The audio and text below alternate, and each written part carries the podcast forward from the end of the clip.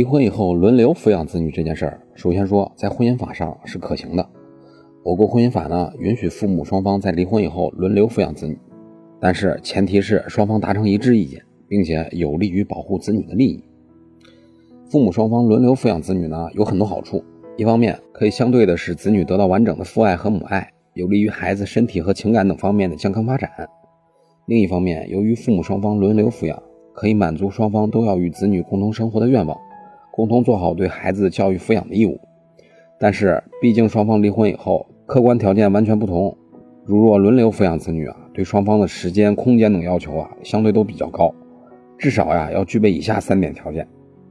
第一，有利于保护子女的利益；第二，父母双方必须协商一致，对于期限、交接方式、入托、入学、抚养费的承担等事项，都要做出合理详尽的安排；第三，父母双方都必须具备抚养子女的条件与能力。比如身体状况、经济条件、居住条件、思想品质等。反过来考虑，如果对方有以下情况，那么就可以拒绝对方提出轮流抚养子女的建议了。第一，子女幼小，如果子女在两周岁以下，最好由母亲亲自抚养。第二，一方因健康原因不能正常照顾子女的。第三，一方因职业特点在时间上不能保证与子女共同生活的。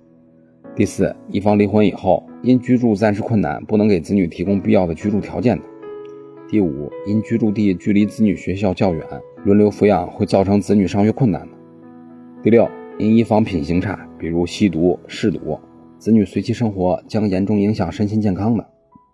最后呀，要说的就是轮流抚养的频率啊，不要过于频繁，时间呢也不能间隔太短。那么，以上就是今天的音频，供您参考。